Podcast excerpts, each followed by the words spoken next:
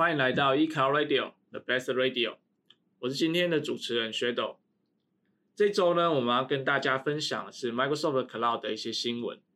那从最近几年的微软产品发展来看，微软已经不再是一个单纯在做作业系统或者是 Office 软体的一个供应商而已。那它早就在呃几十年前呢，就已经把它这个重心呢往这个云端来做发展。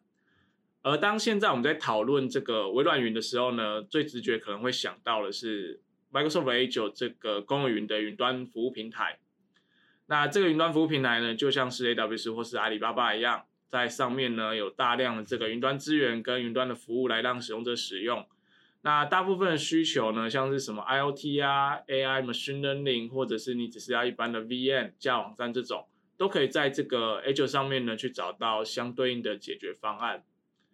那近几年来呢，其实 Microsoft Azure 它的市占率也在整个公云市场上面不断的去上升。那现在已经市占率来到了二十几趴，所以算是一个。呃，只落后 AWS 而已，算是一个呃市场非常大的一个公云平台。那但是厉害的是，这个 Microsoft Cloud 它不只是只有 Microsoft Azure 这个公云平台而已。那包含像是企业呃很常去使用的一个商务软体 M365，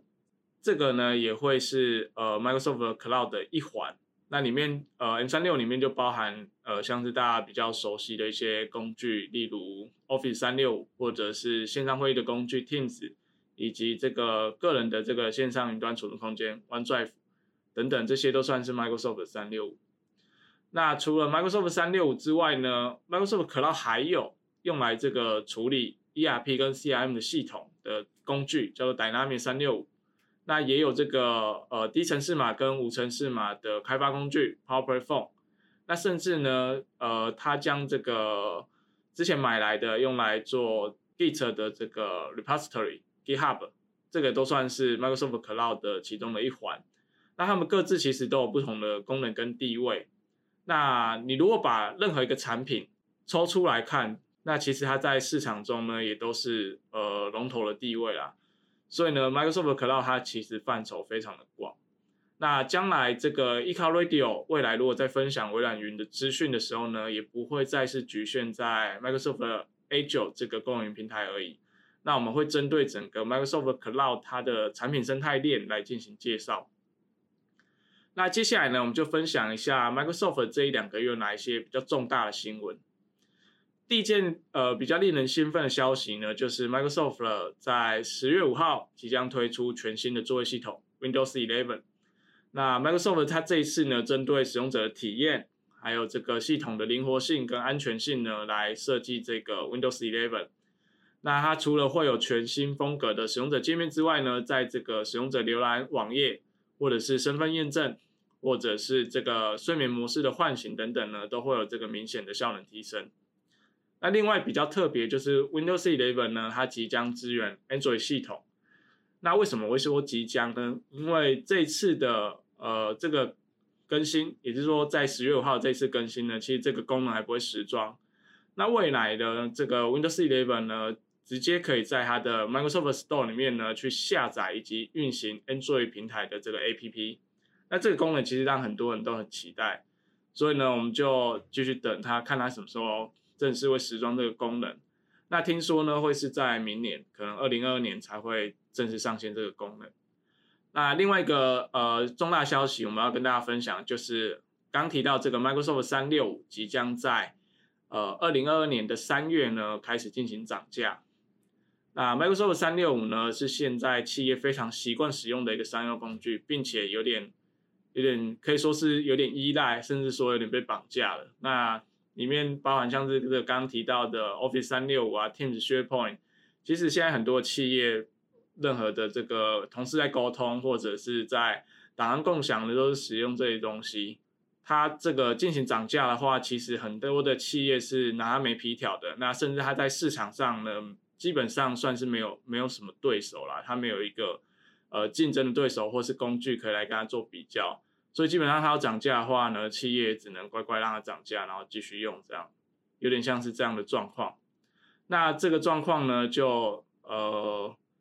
它预计啦，在它的这个呃，license user license 上面呢，每个版本会有不同的涨价的幅度。那基本上不是一块美金，就是两块美金，最多就到两块美金。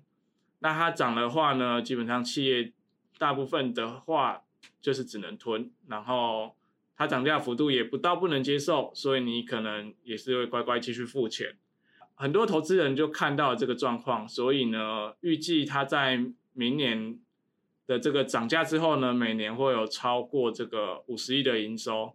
那这个消息一出来呢，也让 Microsoft 它的股价在发布的隔天，然后就马上涨了二点五趴，然后可能还会持续上涨啦，不太确定。但是这个这个消息就是让很多投资人都感觉到，哎，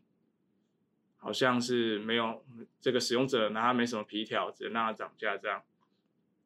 好，那最后呢，我们要分享就是 Azure Purview 这个正式 GA 的一个新服务。那 Azure Purview 呢，它是一个 SaaS 等级服务，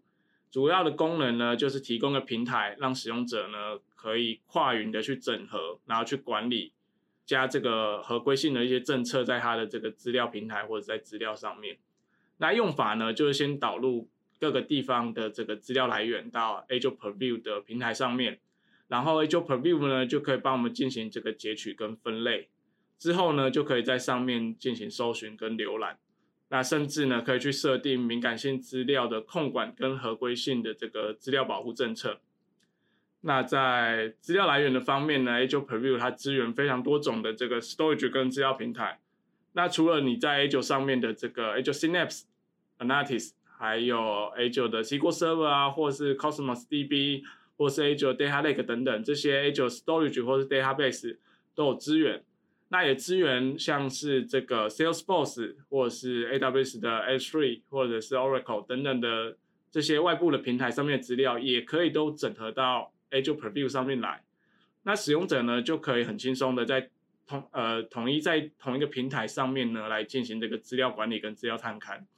那如果使用者你刚好有这个资料四散在各个地方，的这个使用场景，那个别管理又很麻烦的话呢，就可以来使用看看这个 Azure Purview 来帮你管资料看看，或许会有不错的效果。那么今天的分享呢就到这边。那 EK 要求未来呢也会为大家继续整理这个 Microsoft Cloud 的最新资讯。除了 Podcast 之外呢，我们有整理文字资讯呢，在我们的这个官方网站以及部落格上面。那请大家继续的密切关注我们的 Facebook 粉丝专业及 Instagram 还有 Podcast。那才不会错过任何最新的这个云端资讯。那我们就下礼拜再见喽，拜拜。